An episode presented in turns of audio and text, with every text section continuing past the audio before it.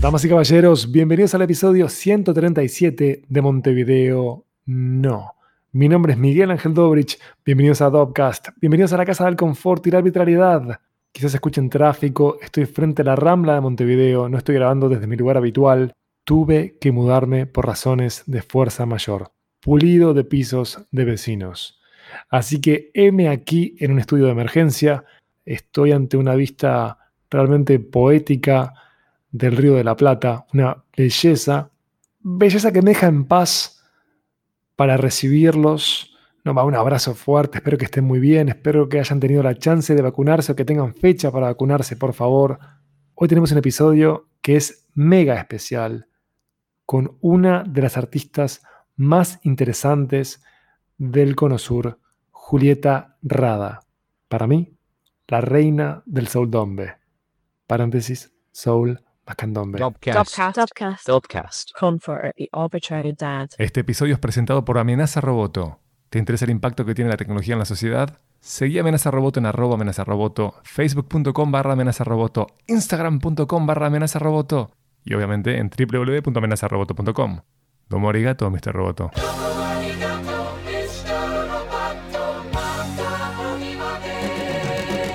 Como de costumbre, te invito a escucharnos desde donde prefieras. Estamos en Apple Podcast, en Spotify, en TuneIn, en Castbox y en SoundCloud en el canal de Dopcast. Y si sos un loco radical del RSS, levanta nuestro RSS y escuchanos desde donde quieras.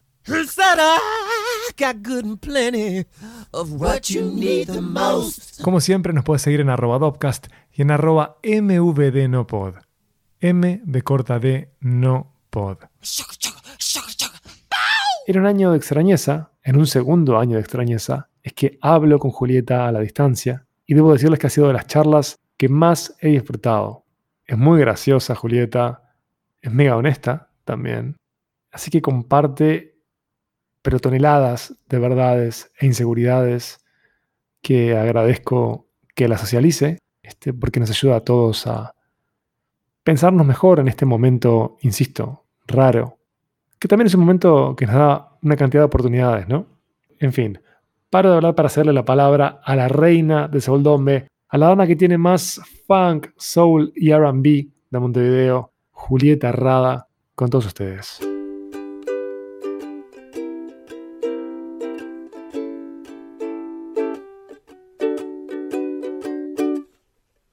El clan Rada me hace reír. Em, bien, o sea, estamos un poco deprimidos todos, esa es la realidad, porque no podemos tocar, pero dentro de todo estamos bien, estamos bien de salud, la verdad que, hoy en día es lo más importante. Y, bien, o sea, esperando volver al ruedo. ¿Cómo hacen para batallar contra ese pH bajo del no tocar? ¿Cómo hacen para estimularse y que no los devore la humedad? Y yo, en mi caso, soy de estudiar muchas cosas.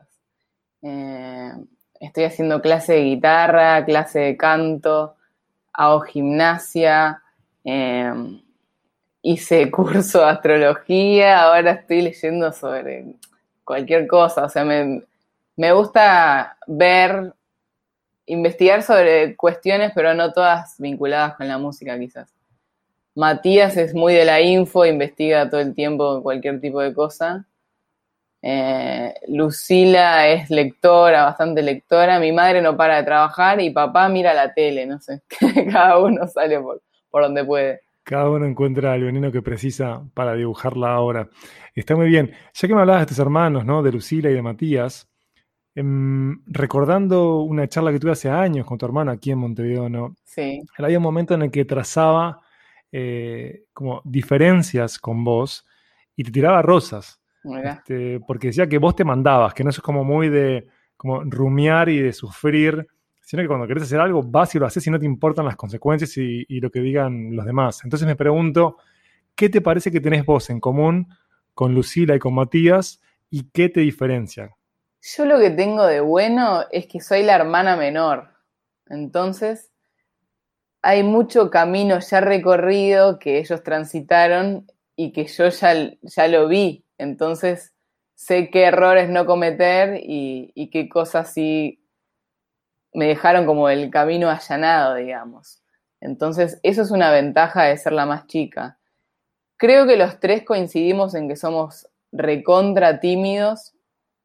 Creo que Lucila lo, maneja bastante bien porque viste que, es más de las cámaras, es actriz, entonces es más eh, amigable a, simple vista, digamos. Nosotros, Matías y yo, somos re tímidos y sobre todo yo siempre paso muy de antipática porque, porque soy tímida y Matías, si bien es igual que yo, eh, la gente dice, ay, es como un osito, lo quiero abrazar.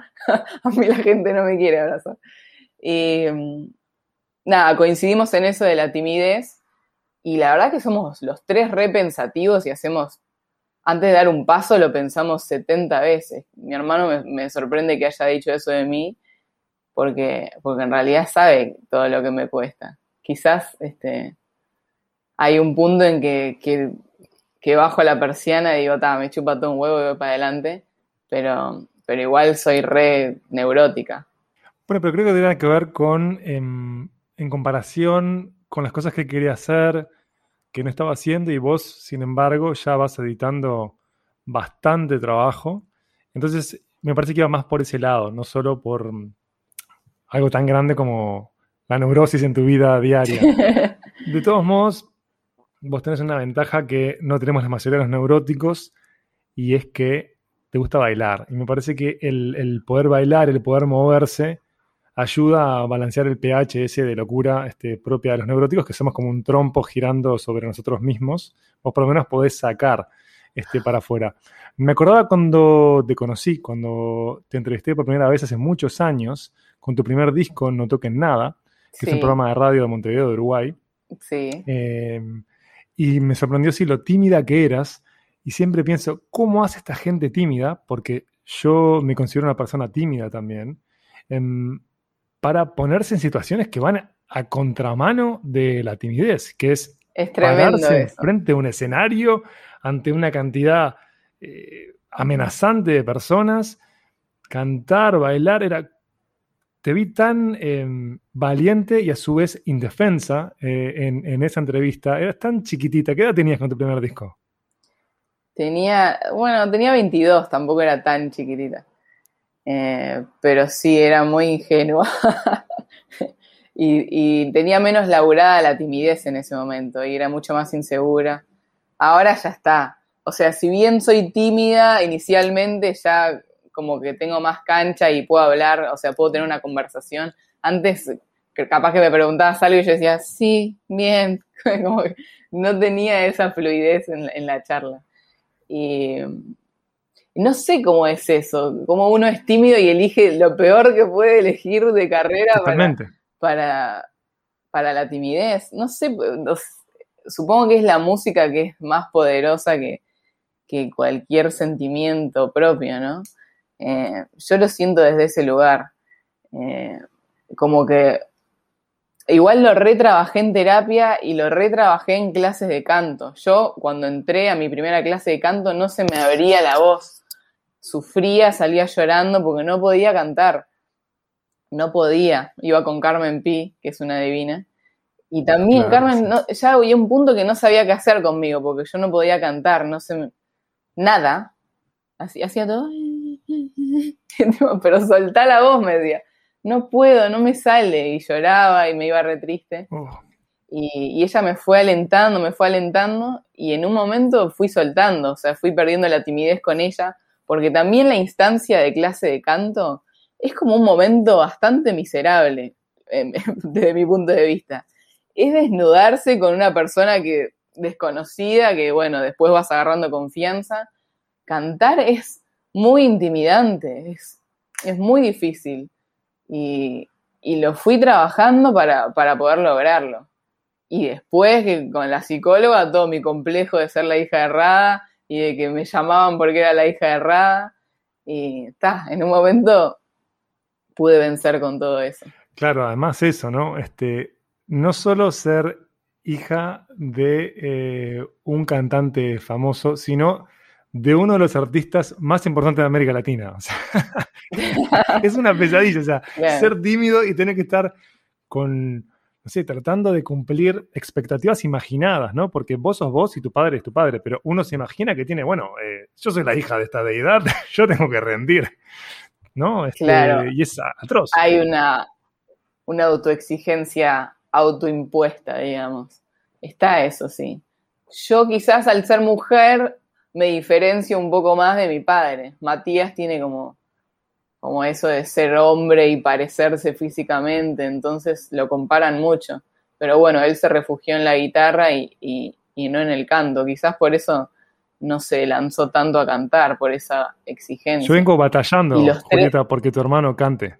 Es una, es una de mis batallas personales porque, porque el Mati la rompe. Este, y para mí, eh, ustedes tres son personas eh, que tienen eh, dones eh, notorios, ¿no? Porque además de, ser talentosos cada uno en su métier, son gente linda, lo cual es una ventaja, ¿entendés? O sea, cada uno tiene como su onda muy demarcada, son diferentes entre sí.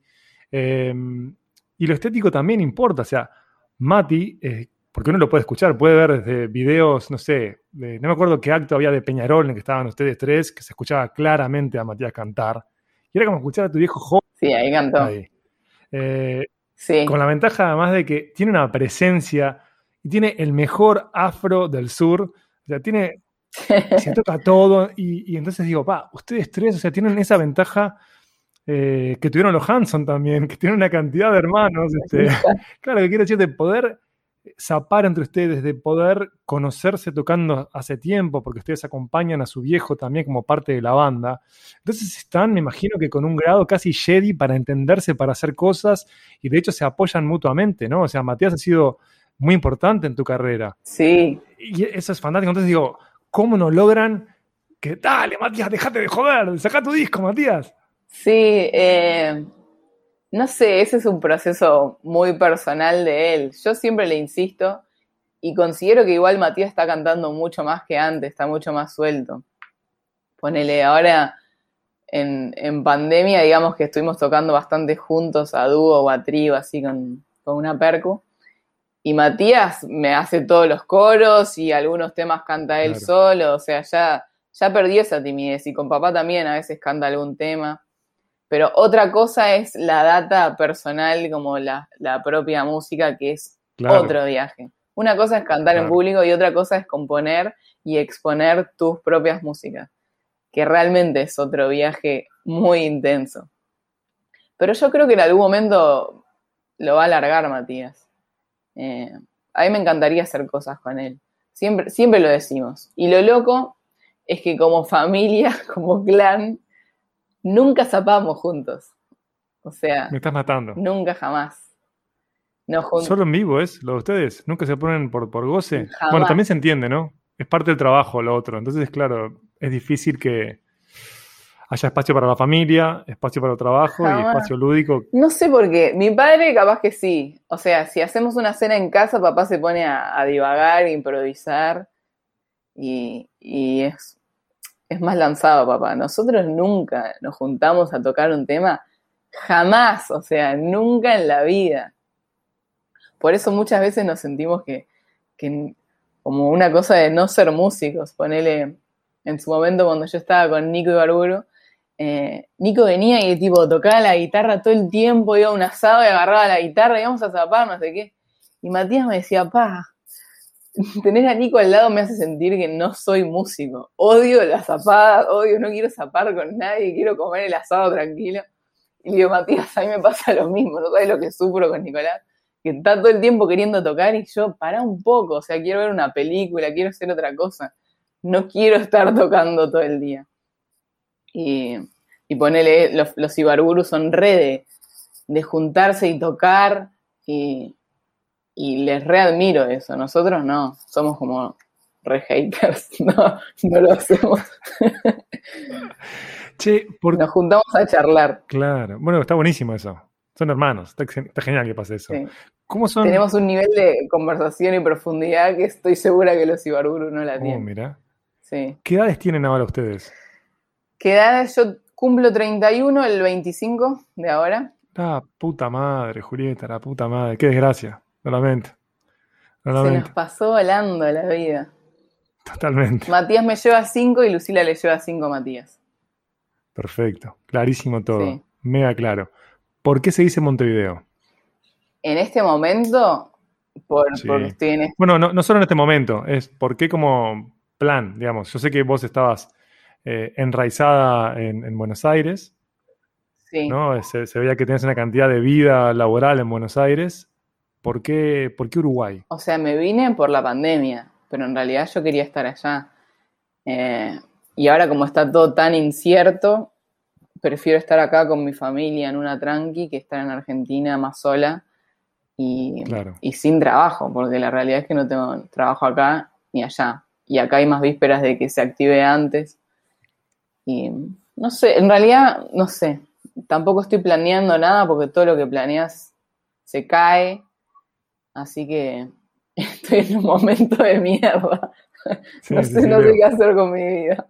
Bueno, pero hablemos de cosas lindas. Em, es más que interesante seguirte en Instagram, que es Rada Julieta, ¿no? Es arroba Rada Julieta, ¿está bien lo que digo? Creo que, no, ese es mi, Twitter. Rada Julieta ah, es mi Twitter y el Instagram es Julieta-Rada. Ahí está. Perdón que me equivoqué. Es interesante seguirte en ambos lados, pero en Instagram lo que tiene de, lindo es que se puede ver qué haces en este periodo de escasez y a su, vez, a su vez seguir tus aventuras en otro lado. Y quisiera detenerme como en varias eh, de esas este, aventuras lúdico-musicales. Primero quiero arrancar por uno de los proyectos para mí más bizarro, no sería el término, pero llamativos de los que has participado, y es este proyecto que hacía versiones de Luis Miguel. Ah, espectacular, los Mickeys. De ir. Los Mickeys, ¿eh? ¿dijiste? Mickeys. Ahí está. ¿A quién se le ocurrió? Porque el trío, digamos, son M, Mía y vos. Es así, ¿no? En realidad era M, Laura González y, y yo. Mía vino de cambio cuando una vez Laura no pudo. Ah, ok, ok. Este, aclaro por las dudas que lo que se da con ese cambio es algo que es muy raro porque eh, digamos que las tres son hijas... Las cuatro, porque el, cambio también. O sea, somos todas ah, hijas de... Yo no sé de, quién es hija Laura, que no sé. Laura es hija de Julia Senko. Ah, no conozco, me mataste ah, Julia Senko es una cantante argentina re importante y también su padre es músico, o sea que somos todos. Así que todos de... ahí. No sabía lo de Laura y lamentablemente ya tengo que estudiar sobre, sobre la, la, Laura. Si la investigas vas a ver que la conoces. ¿Sí? Sí. Uy, espero, espero, que, espero que no sea el caso, me hace sentir este, más vergüenza si la conozco y acabo de hacer esto y no, no fue de hater, fue de ignorante, así que pido disculpas. Pero en el caso de ustedes, estamos hablando de que M es la hija de Lito Vitale, de que Mía es la hija de Hilda Lizarazu. Estamos hablando de piezas importantísimas este, de la música del Río de la Plata y de América. Entonces se da para mí como un monstruo perfecto. Este, y pensaba, qué increíble y satisfactorio que debe ser poder compartir esa base en común, porque a, todas me imagino que les debe pesar de diferente manera. Eh, bueno, en el caso de, de M, además, digamos, son los dos padres, este, eh, terribles músicos. Eh, charlan sobre ese, sobre ese lugar de eh, sentir que en algún momento pesó el ser la hija de, o es algo que ni se habla y es todo goce. ¿Sabes que con M no tengo recuerdos de haberlo hablado? Y con Mía, este, con la que más me hablo es con Mía. hablo casi todos los días. No, sé qué onda. La verdad que no, no lo hablamos tanto eso del peso, pero sí hablamos mucho de, de soltarse uno como, como compositor y, y, largar las músicas propias, que para mí es de las cosas más difíciles dentro de las instancias musicales, porque puedes grabar, puedes tocar en vivo, puedes componer. Para mí componer y, y soltarse en ese viaje es lo más difícil. Y, yo siempre la, aliento pila a mía para que, para que se largue. Me parece que es recontra talentosa y es re chica, ella sí, tiene 19 años. Claro. Cállate, no lo puedo creer. Parece porque es muy crack, es muy inteligente, muy madura. Pero sí, hay algo también que compartimos de que de haber tenido todo a la mano, ¿viste? Eh, si querés grabar, tenés el estudio, si querés grabar, tenés a los músicos que quieras porque están en tu entorno. Eso quizás sea una ventaja que, que tuvimos las tres. Y a la vez también, como todo, es una desventaja, porque cuando a veces uno tiene las cosas así sin esfuerzo, eh, a veces puede ser negativo, porque es, no sé cómo explicarlo, pero a veces uno necesita trabajar y, ver el esfuerzo que cuestan las cosas como para darle el valor que, merece. Eh, entonces a veces cuando tenés todo tan a la mano es como que no lo querés o no te interesa. Claro, claro. Y vuelvo a lo de los Mickeys. O sea, ¿cómo es que van mm. a versionar a Luis Miguel? También una voz increíble, mágica. Te voy a contar la verdadera historia. Sí. La verdadera historia es que yo en un momento me juntaba mucho con Gustavo Montemurro y, y componíamos y él tenía un DX7, algo así, y me decía, ¿cómo amo los sonidos del DX7? Quiero hacer un tributo a Luis Miguel para usar todos estos audios del DX7. Le Monte, eso hay que hacerlo ya. O sea, me parece espectacular. Sí, hagámoslo, no sé qué. Y quedó por ahí. Y un día fui a Buenos Aires y le dije a Mariela, con Monte decimos de hacer un tributo a Luis Miguel. No, me muero, lo tenemos que hacer, no sé qué, no sé cuánto. Pero de, los temas bailables, sí, sí, hagámoslo hicimos toda una lista de todos los temas que queríamos hacer y quedó por ahí. Y cuando yo me mudé a Buenos Aires fue como la excusa de, dale, vamos a hacerlo. O me estaba medio mudando ahí como, como para tener algo allá que me, me asiente en ese lugar. Y armamos la banda y casualmente estaba por salir la serie de Luis Miguel y nosotros ya teníamos todo armado y salimos. Y, fue un boom la banda, fue como re oportuno para, para el momento. Imagínate que no teníamos ni idea que iba a ser un éxito la serie. Y, quedamos ahí en el medio. Pareció hecho por gusto, pero en realidad no, éramos todos fans de Luis Miguel y de sus músicas. Y, y la banda era espectacular, todos pibes re talentosos, re jóvenes, también fans de la música de Luis Miguel, porque Luis Miguel es muy impresionante. Si bien es como medio border que está ahí como entre lo terraja y, la excelencia. Pero no, es así casi todo lo mejor, cuando está ahí al límite, es increíble, llega al lugar es increíble. Yo creo que hay algo así. Creo que hay algo de eso, sí. Y, nada, nos recopamos porque nos hicimos re amigos todos y, la verdad que era una banda para divertirse, porque éramos 11, eran tres caños, dos tecladistas, bajo, guitarra, tres cantantes. Imagínate que no vimos un peso nunca, porque era imposible tocábamos para, divertirnos. Pero así es que nace em, el vínculo entre Mariela, entre M y vos para que la acompañen en su proyecto. Eh, cuando yo arranco con M como corista, lo que pasa es que yo con M ya tenía un, vínculo de antes. Ah, o sea, yo cada vez que iba a Buenos Aires, a veces nos veíamos, y la cuestión musical Arrancó, sí, creo que con los Mickeys. Ella se copó tanto con, el proyecto y con, los pibes que yo también la arengué siempre mucho a, que vuelva a cantar sus temas, porque ella tenía tremendo disco y después no, cantó más. Escúchame, yo siempre... es un disco al que le sigo dando play, es parte de mi banda sonora eh, con mis hijos. De hecho, no solo ese disco, sino lo último de M. O sea, M está en llamas. M es el alfa y el omega para mí, ¿eh? De verdad, me parece que es talentosa como la puta madre. Y disfruto mucho más cuando hace sus temas que cuando hace versiones, a pesar de que es notoriamente virtuosa. Pero cuando hace sus temas. Obvio, más bien. Entonces yo la realengué para que, para que se largue con, con sus músicas, que las tenía como olvidadas. Y cada uno tiene sus complejos y es re difícil, es re difícil ser músico. Uno se cree que que es fácil y que, y no sé, también uno ve a Mariela que tiene el estudio de Lito, tiene toda la mano y decís, ¿cómo no estás grabando un disco? O sea, ¿qué está pasando por tu cabeza? Y bueno, pasan muchas cosas. Y por suerte eso le ayudó como a animarse de nuevo a alargar su música y ahí, este, en realidad mi plan no era ser la corista de Mariela. Yo le dije, yo te banco, estoy contigo en la presentación, pero ta, yo no, no, no, no estoy para, para hacer coros. O sea, sí, pero no. O sea, era como una conversación de amigas, como yo te banco, pero para mí este es tu proyecto, como que no, yo no tengo que estar involucrada en el tuyo ni vos en el mío, porque era como una cosa tan simbiótica entre las amigas de que, y bueno, y cuando cante mía, vamos las dos a hacerle los coros, y era como, no, pará, como, dejemos la mía que haga la suya, o sea, cada una tiene su espacio y me parece que es sano y necesario para, para el espacio creativo de cada una y sentirse bien.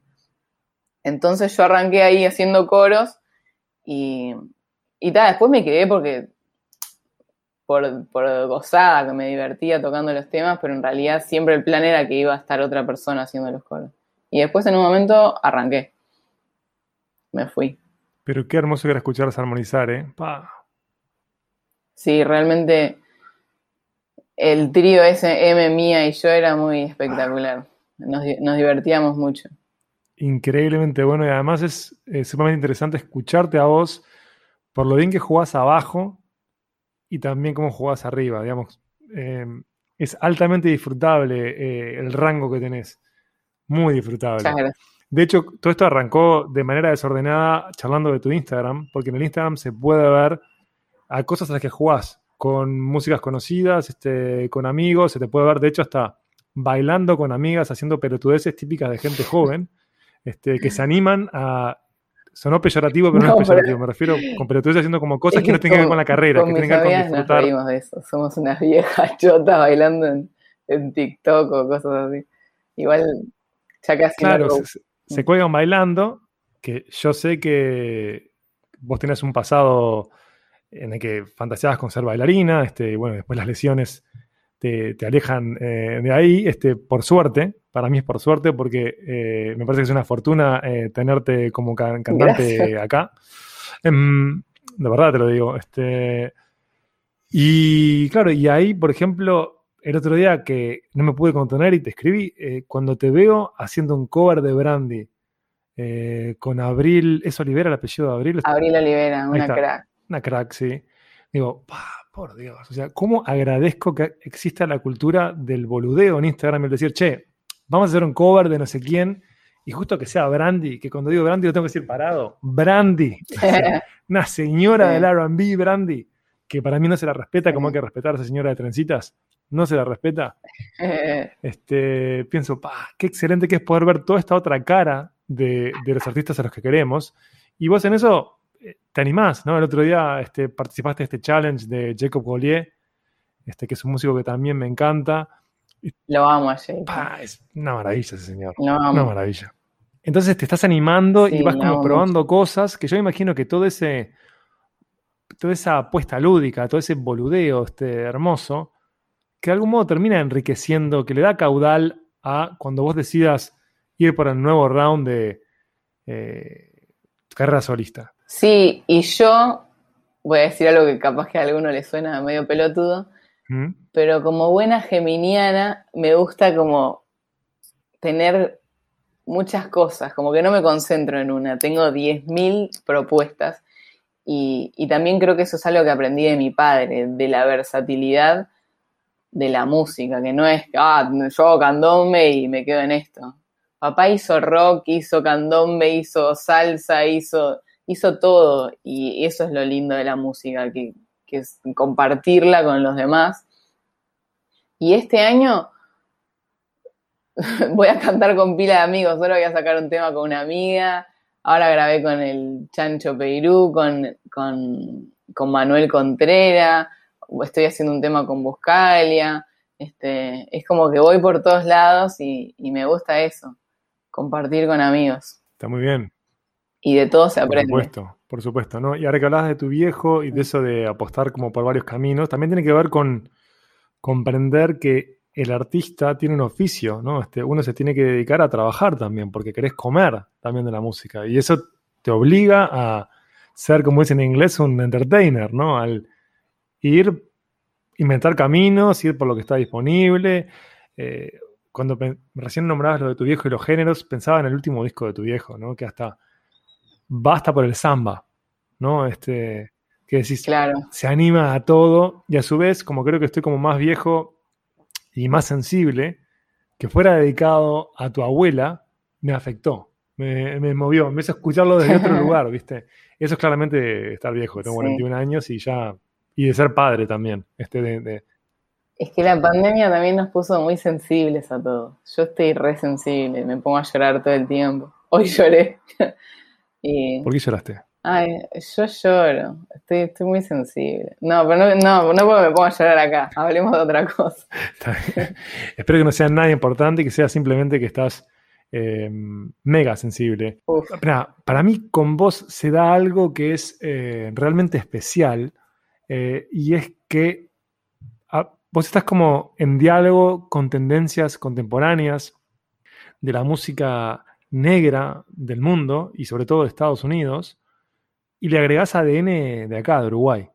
Y el producto es un producto que suena a Julieta Rada, no suena a otros. Entonces, lo que me pasa a mí como ansioso, digo, ¿a dónde va a llegar Julieta en un par de años? Porque vas a cumplir 31, pero ya vas encontrando algo que no existe. Entonces me pregunto siempre, ¿qué falta para que Julieta Rada estalle a nivel global? Y quería saber eh, cuál es tu respuesta, porque insisto, sos talentosa, eh, sos hermosa, como también son tus hermanos.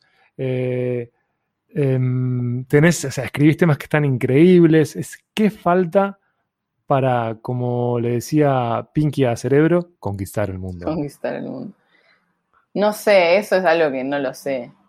Me parece que, que tiene que ver con la suerte y con estar en el momento justo, en el tiempo y espacio. O sea, no sé.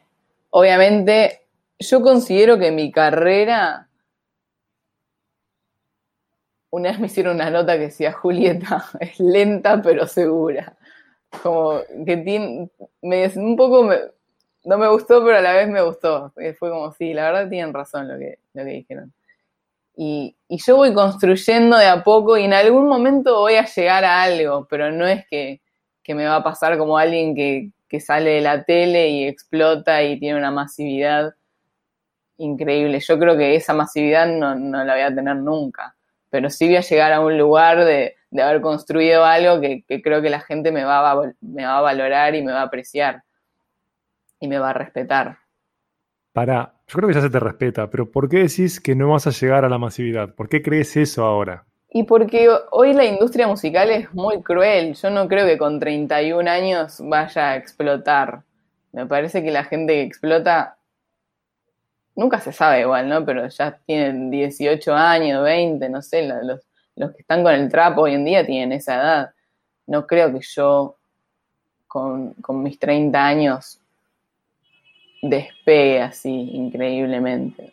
Quizás sí, capaz que mete un tema que la rompe y nunca se sabe, pero, pero es muy difícil. Lo dudo. Yo te digo, para mí eso es un arma de triple filo. Este, Así que yo pienso que puede ser lo contrario. Capaz que no es el objetivo igual, ¿no? O sea, ¿por qué tendría que importar eso? Este, pero pienso también si el estar en, Uruguay y en Argentina no sea disfuncional también para eso. Porque a pesar de que Argentina indiscutiblemente tiene industria y talento, porque es un país maravilloso, es una especie de pulmón cultural de América del Sur y de las Américas, no hay mercados que serían mejores para vos? ¿No hay otros mercados? Quizás sí, la verdad que quizás sí. Yo tenía ganas de irme a Argentina porque era lo que tenía pendiente. Nací ahí, entonces hay, hay como una conexión que, que me llevaba a ir a Argentina. Y también siempre sentí que mi proyecto siempre creció ahí. Como que se. Yo sembré ahí algo que crece ahí que no me pasa tanto en Uruguay.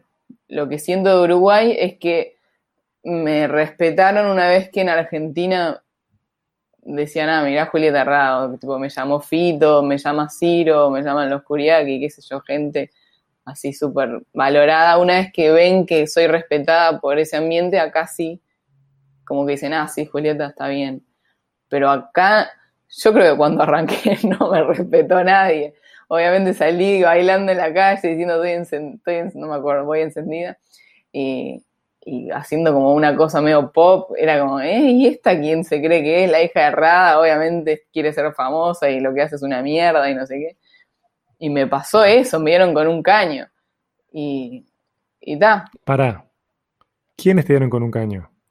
No sé, yo miraba las redes porque yo soy re chusma y miro todo y los comentarios eran negativos.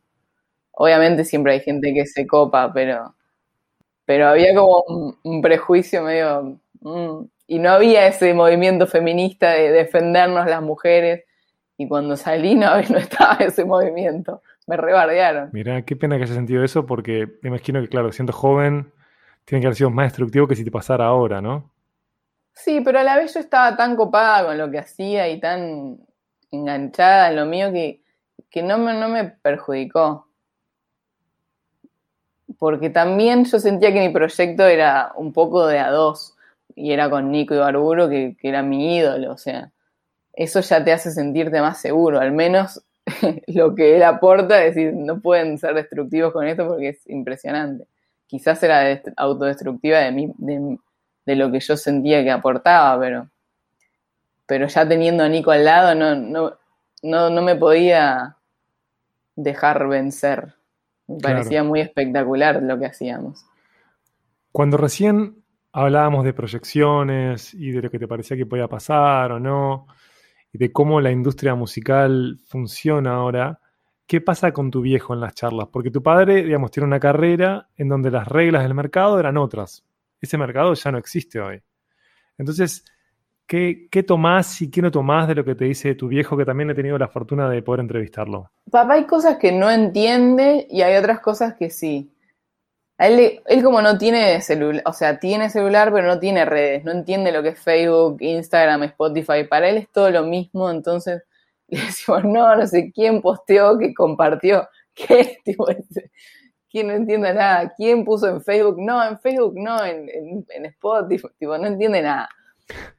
Y, y, dice, no, yo voy a sacar un disco, papi, no puedes sacar más discos, ya está, él habla del físico. No, yo voy a sacar. No, papá, no saques porque ya no se escuchan los discos. No, pero yo quiero sacar. Bueno, está. Eso es como una pelea constante que hay. Pero a la vez él, él entiende todo lo que es el mercado y él sabe y siempre me lo dijo. A mí, como que uno de sus consejos que me quedó acá fue: lo importante es la canción. Siempre me dijo eso. No importa cómo cantes, si cantás bien, como el orto, como sea, lo importante es que tengas un tema que, que llegue. O sea, quizás siempre alentando al lado de, la composición, ¿no? Claro.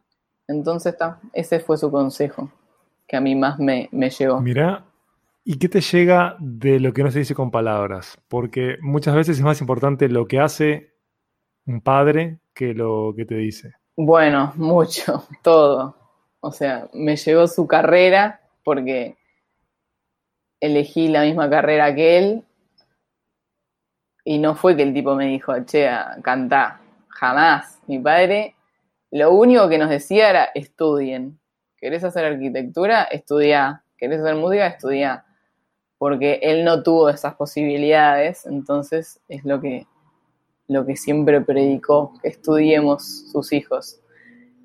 Pero nunca me dijo cantá, y bueno, terminé haciendo lo mismo que él porque lo admiro y me parece espectacular. Y no sé, muchas enseñanzas. Eso de la versatilidad no es algo que me dijo, yo soy versátil y, estaría bueno que vos también. No, lo vi con él, pero también porque él es un mega talentoso que puede ir a cantar tango con, un tanguero y, y la rompe, puede cantar salsa, puede cantar folclore y siempre queda bien parado y, no solo bien parado, sino que suena a él, es rada, es como una entidad que es mayor. y decís, qué genio, qué hijo de puta, o sea, es el uno. Y, y eso lo aprendí de él. Y pensé que era algo natural de los músicos y me di cuenta que no, que a veces voy a ver un artista que me gusta y lo veo como en otra cosa, como fuera de su, de su comodidad o su lugar de confort y veo, pa, tipo, no pasa nada con esta persona fuera de su ranchito. Y me ha pasado y me he sorprendido y ahí es cuando más lo admiro a mi padre y decir, hijo de puta, es el uno, pero indiscutido. Es el uno, sin duda es el uno. Mira, para mí verlos en vivo a ustedes, que los pude ver por suerte varias veces en mi vida, son implacables. Y de hecho, em, sobre esto creo que hablé eh, on the record, me parece que no lo hice después de que grabamos con Matías y con tu viejo también. Y es que vos ves cómo lo afecta cuando el público no responde como él quiere que responda. Claro. Y vas viendo cómo va convirtiendo en ese setlist en un arma de destrucción masiva. Porque cuando están ustedes tocando en vivo, es una cosa implacable. Y para mí tiene que ver también con esto que hablábamos de tu viejo, de, del ser versátil, del ser un, un laburante del entretenimiento. Cuando vos em, tocaste eh, para todas las escalas, eh, con mayor y menor éxito, en diferentes mercados, vos sos un arma de destrucción masiva, que eso es lo que pasaba, no sé, con, con bandas como The Band, a con los músicos de blues. te tocaba tocar en un cabarulo, después te tocaba tocar en un teatro, y vos lo que haces es ir a no dejar eh, rehenes, vas a tomar todo. Este, y vos confirmás esto, o sea, que, que, yo hablé con ellos, o sea, es así, hay una cosa de ir y por tomar todo y ganarse al público, que es como el norte. Hay una cosa de él así y creo que lo genera él. Él también dice como que, que él se crió siendo un showman porque estaba con Cacho de la Cruz y los Hot Blowers y eran como tipos que estaban para el entretenimiento más allá de la música. Y él creo que, que se crió con eso y claro, no pude soportar que el público no responda hemos tocado en fiestas privadas, tipo, para unos veteranos momia los millonarios, tipo, todo mal, que no están así, tipo, momificados realmente en la silla. Y vos no puedes creer cómo papá logra que esa gente que está muerta en vida se termine parando y bailando y gozando. Y así está, es el uno. Yo no tengo esa capacidad porque mi timidez no me lo permite. O sea, como ser tan extrema y arriba y párense y no sé qué. Yo no puedo con eso, me muero de la vergüenza. Y papá tiene esa magia que realmente levanta a un muerto. Y, y a la vez, para el público que nos ve como la familia, como el clan, como dijiste vos, más los tambores, el lobo, sus hijos, es como, es una cosa que tiene un peso cultural fuerte. Es imposible que si no te llega en algún punto, estás muerto. No tenés corazón. O te llega como por, la familia, como el linaje familiar, o porque la música te lo pide, no sé, de, algún lado te tiene que entrar. No puede ser que, que no te pase eso. Perfecto, comprendo. ¿Vos cómo vivís tu negritud en Uruguay? Este fue un tema del que hablé con tu hermano este, y me contó una serie de cosas que me, que me choquearon, este, que le pasaron, este, desde mm. que no permitieran que entrara a, a, boliche. ¿no? Claro, este, ¿cómo vos sos eh, la más chica? Matías la sufrió, la sufrió más que yo. Claro. Eh, mis dos hermanos lo sufrieron más que yo. Yo, qué sé yo, me siento negra, pero a la vez también tuve una cierta vida de privilegios y ir a un colegio privado y fui al latino, que dentro de todo el latino es un colegio que, es reabierto y, en, su momento yo iba y aceptaban a, cualquier persona, viste, los repetidores de otro colegio venían al latino, gente con síndrome de Down, gente con, con que, no podían escuchar bien. Eh, y fue como reabierto. Entonces yo no, nunca viví la discriminación, sí a veces con algunas personas, pero es re difícil hablar esto, pero quizás como tuve una vida más de, blanca, no sé, no, no, viví ese, esa discriminación tanto de, ser negra. Pero sí, sí la he tenido en, otras circunstancias, como me pasa mucho de entrar a... Ahora no, porque creo que la gente me reconoce, entonces no, no me pasa más. Pero tipo entrar a la farmacia y que siempre el, guardia te, te, persigue por las góndolas o por el supermercado como que ya te ven marcado como vas a venir a robar. Me ha pasado de, entrar y comprar algo y que me, persigan y diciéndome que, les había robado, tipo esas cosas me, me pasan. ¿En serio? Me pasó una vez en una estación de servicio y me puse muy mal, me puse a llorar y después le pedí a mi padre que me acompañe a que el tipo me pida perdón porque me gritó, me persiguió dos cuadras gritándome que era una ladrona y no, nada, había entrado a buscar unas papas picantes, no había, salí y fui enfrente y me persiguió de ladrona, devolveme lo que me robaste, horrible. Después fue papá conmigo que me pida perdón y el tipo no me pidió perdón. Dijo que yo era una mentirosa. Y increíblemente, después conocimos al dueño de esa estación de servicio y, y se quedó muy avergonzado porque también era de familia mixta. Claro. O sea, era como, como si te dijera, el tipo era blanco, su mujer negra y sus hijos eran como nosotros. Entonces le dolió horrible lo que le conté. Fue como, pa, me, están matando. Claro. O sea que el karma está. ¿Y qué te parece que podés hacer o qué estás haciendo vos este, por la comunidad afro-uruguaya?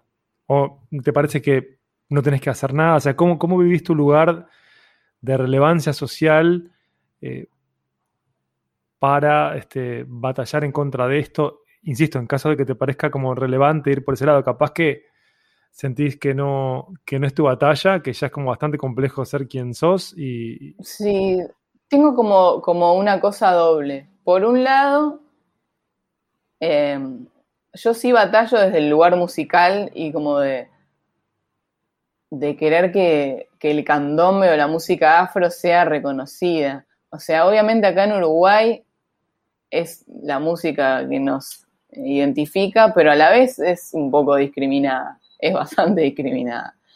Y, y no tiene como un nivel mundial, digamos, un alcance que, no sé, quizás vas a España y preguntas, ¿vos sabés lo que es el candombe? Y no tienen ni idea. Claro. No es como el flamenco, que vos preguntas en todos lados y todos saben lo que es el flamenco. Entonces, como que yo tengo una lucha de, de querer que el candombe sea reconocido mundialmente. Al menos eso es como una propuesta o como una premisa que yo tengo a la hora de componer. Después quizás me sale otra cosa y, o termino siendo nada que ver con el candombe, pero de algún, la, de algún modo como que trato de que el candombe esté de manera explícita o implícita. Y, desde mi lugar de, como más así de, la humanidad, a veces me cuestiono y digo, no sé qué hacer, como, ¿a alguien le importa lo que yo digo? ¿Cambia algo que yo diga?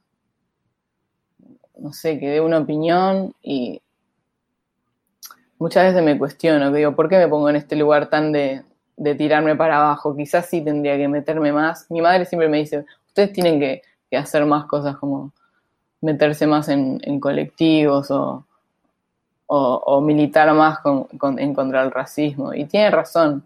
Eh, la verdad que yo no, me he metido mucho. Lo que estás haciendo pendiente.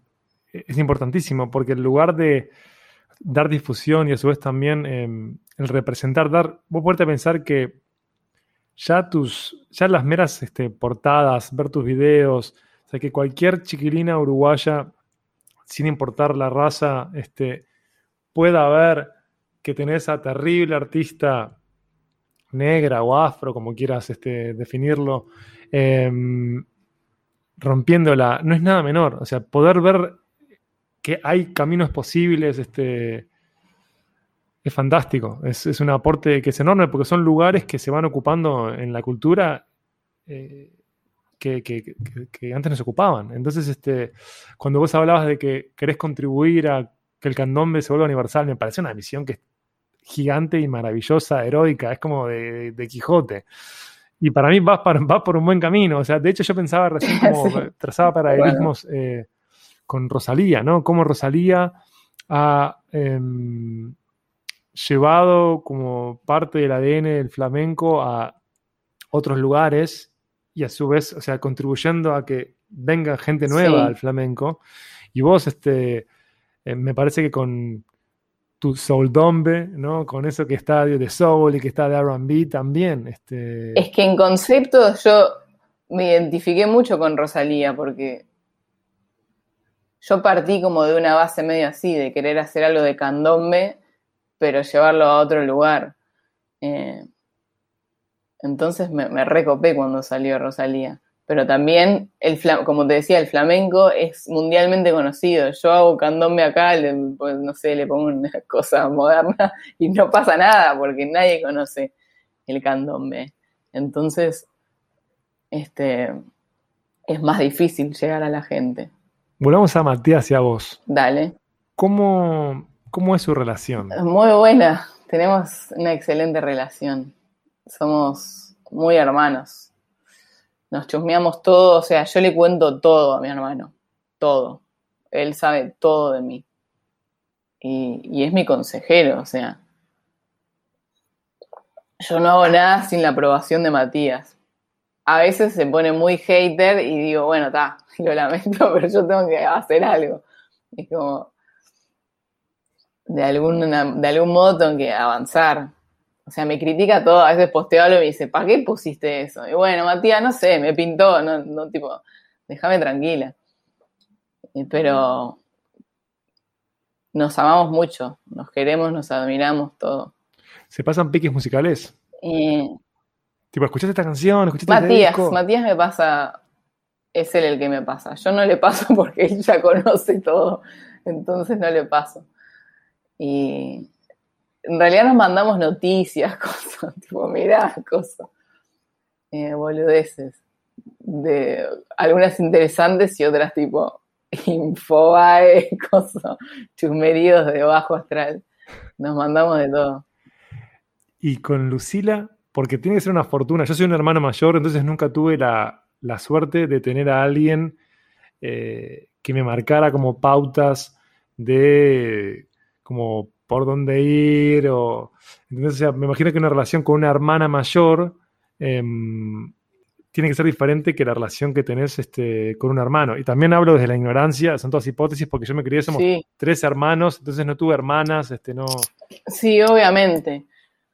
Para mí Lucila fue re importante como en, para mi crecimiento como mujer, que me haya pasado piques de, de cosas más íntimas de mujer y eso con mi hermano claramente no iba a pasar y Lucila me, dio muchos consejos y mucho del amor y, de la sexualidad y, yo eso se lo reagradezco a mi hermana.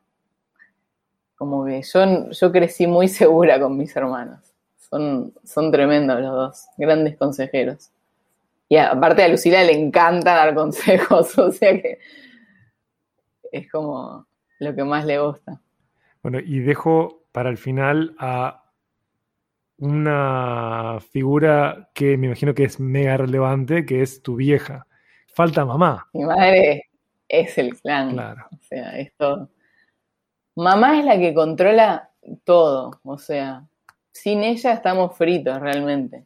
Es la que nos la que se encarga de todos nosotros. Cuando alguien está mal es mi madre, eh, incluso hasta con Lucila, que, Lucila no es hija de mi madre, pero Lucila cuenta con mi madre para lo que sea y, está pendiente de todos los detalles, o sea, es muy increíble mi madre no sé cómo le da la cabeza realmente, porque se ocupa de mi padre, de sus depresiones, de que no se angustie de mí, que hoy lloré, coso, mi hermano, su hija Sofi, de Salvador, de Lucina, está en todas y a la vez trabaja y, y también se dedica a eso, es psicóloga y, tiene miles de pacientes que le cuentan sus problemas y, digo, ¿cómo queda esa cabeza? Obviamente después le explota la cabeza mm. y sufre de migrañas porque, porque no, no puede con, o sea, no, no puede con todo. Entonces, a veces tiene eso, que, que tiene migraña y está como unos días off y ahí estamos todos tipo sin saber qué hacer sin mi madre. Ah, sos tan graciosa. Te acuerdo que no conocía como esta cara eh, mega graciosa tuya. Este, tienes, eh, no sé, cuando, si uno mira los videos, o sea, en tus videos, eh, hay una cosa como de icónica ahí este, tuya. En mi experiencia en entrevistas previas a vos, eras como súper jovencita y mega tímida. Entonces esta cara de Julieta no, no, no la tenía, pero altamente graciosa. Maduré, maduré un poquito. Está muy bien. Es que puedo, puedo ser muy graciosa, soy tímida. A mis amigos los hago reír mucho. Pero no es de un lugar de que soy, que cuento chistes, no sé, se ve que soy medio ridícula en algunas cosas, o, o medio neurótica en pensamientos y pregunto cosas que se cagan de risa, pero sí, mis amigos se divierten conmigo. Sí, Julieta, y cerremos. Dale. ¿Cuándo hay disco nuevo? Ah, no sé. No sé porque en la pandemia no hice nada, o sea. Es algo que me tiene no, deprimida. Hiciste de todo. Hice, de todo, verdad, hice de todo. Hiciste de todo, no seas injusta, de todo. Soy muy injusta conmigo. Realmente hice de todo. Pero siento que más que nada me cultivé. Lo que más me ayudó a, convivir en esta pandemia fue agarrar la guitarra, que yo nunca jamás había tocado nada, ni un acorde. Sí, de chica tocaba un poco el piano, pero fue como una cosa que nunca progresé, porque también viajaba mucho y el piano es un instrumento que, que te pide estar, que te llama, ¿viste? Tenés que estar ahí estudiando. Y yo me iba de viaje y después volvía y era, oh, que mole, agarrar el piano, no, no quiero. Y la guitarra, al ser compañera y te la podés llevar de viaje, descubrí que, que, era mucho más amiga de, de la guitarra, por eso quizás siempre tenía amigos guitarristas por todos lados. Todos mis amigos son guitarristas. Y, me encanta. Y descubrí un mundo y ahora estoy como remetiéndole a la guitarra y tratando de componer desde ese lugar. No tanto tirando melos y juntándome con alguien, como yo todo eh, independiente. Me resulta mega excitante que vayas por ahí. Ya, insisto, en tu cuenta de Instagram se te puede ver con la viola. Este, con Abril, de hecho, están las dos con viola, ¿no es cierto? Cuando están cantando ahí. Sí, con Abril somos muy manijas y nos pasamos temas, nos pasamos datas. Eh, me encanta Abril. Ella fue una de las que me motivó a estudiar guitarra. Ella, Melanie Luraski y Maru Pink, otra amiga. Que vos tenemos que saber tocar, no podemos ser unas boludas. Sí, sí, totalmente. Y, un día me llegó. Me acuerdo que me hice las uñas tipo Rosalía, ¿sí? Sí. Me sentí una diosa y en ese momento me di cuenta que quería tocar la guitarra, que no podía hacer nada con esas uñas de mierda.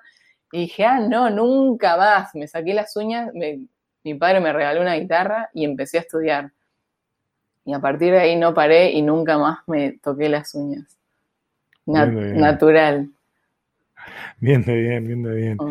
Che, muchísimas gracias por esta charla. Me encantó verte. Este, de verdad quiero eh, tirar como un ondazo de onda, pero estoy apuesto tanto, apuesto todo a Julieta Rada, pero a morir todo mi capital. Seguro que el disco nuevo, que ahora no existe, este, pero que está en el éter, que está en el aire, va a ser... Igual no te respondí la pregunta, no sé cuándo un disco nuevo, porque no sé si voy a sacar un disco. Lo que sí voy a sacar temas, pero... Julieta, con eso a mí me basta. Si yo tengo Julieta Rada nuevo para escuchar, yo estoy bien. No me importa si es un disco, si es un EP. Sí, eso hay, eso hay.